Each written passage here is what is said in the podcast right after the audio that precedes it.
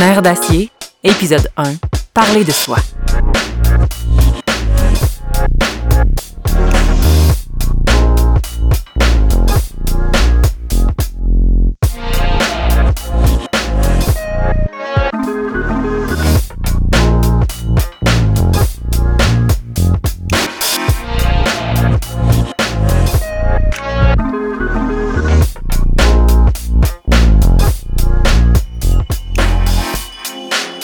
Pour moi, avoir des nerfs d'acier, c'est peu importe la situation que quelqu'un te pose ou peu importe le problème que t'as, t'es capable de le surmonter et puis euh, capable de passer par-dessus puis de reprendre tes moyens pour euh, continuer, tu.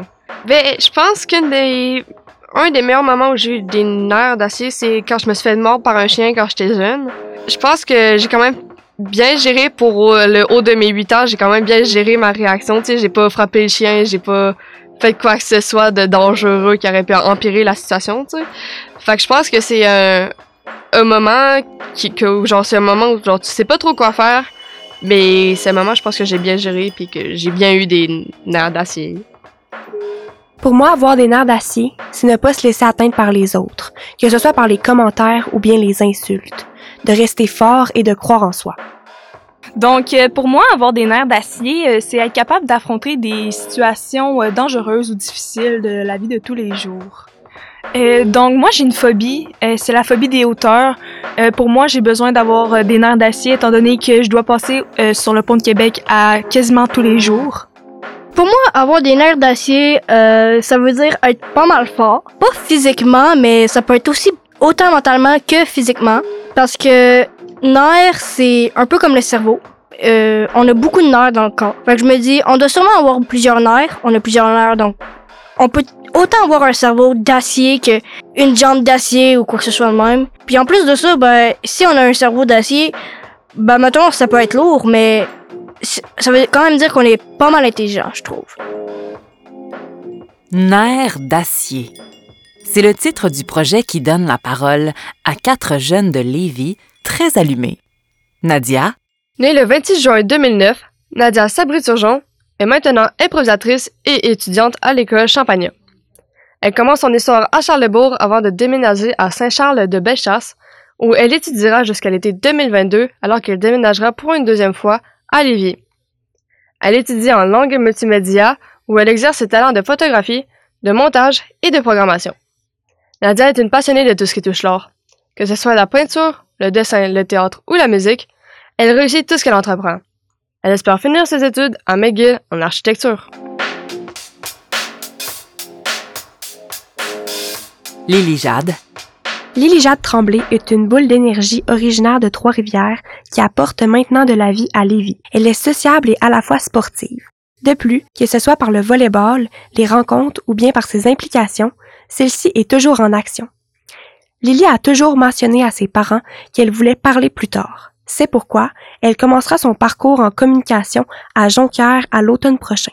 Cette jeune femme est un mélange de sucré salé qui vous apportera certainement un sourire si vous la rencontrez.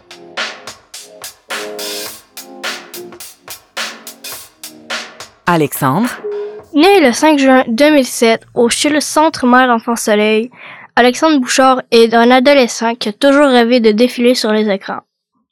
Il a commencé à écrire l'un de ses premiers romans en cinquième année du primaire, Brianna l'Otaku Gamers. Mais l'auteur de ce titre regrette amèrement d'avoir commencé en écrivant cela. Aujourd'hui, du haut de ses 15 ans, l'adolescent a une chaîne Twitch. Alex Baramba Da Baramba Neko. Il rêve de devenir l'un des streamers les plus populaires du web. Son premier roman doit maintenant être lu dans le tréfonds des enfers par Jeffrey Dahmer et Adolf Hitler. Et Mylène. Mylène Lachance est née le 27 décembre 2005, la plus jeune d'une famille de trois enfants. Elle a vécu son jeune âge dans Bellechasse, mais a déménagé en 2016 à Lévis. Ses passions tournent autour de l'art. Elle est d'ailleurs dans une agence artistique à Montréal, depuis quelques années déjà. Sociable et artistique, son but est de pouvoir devenir comédienne et d'en vivre.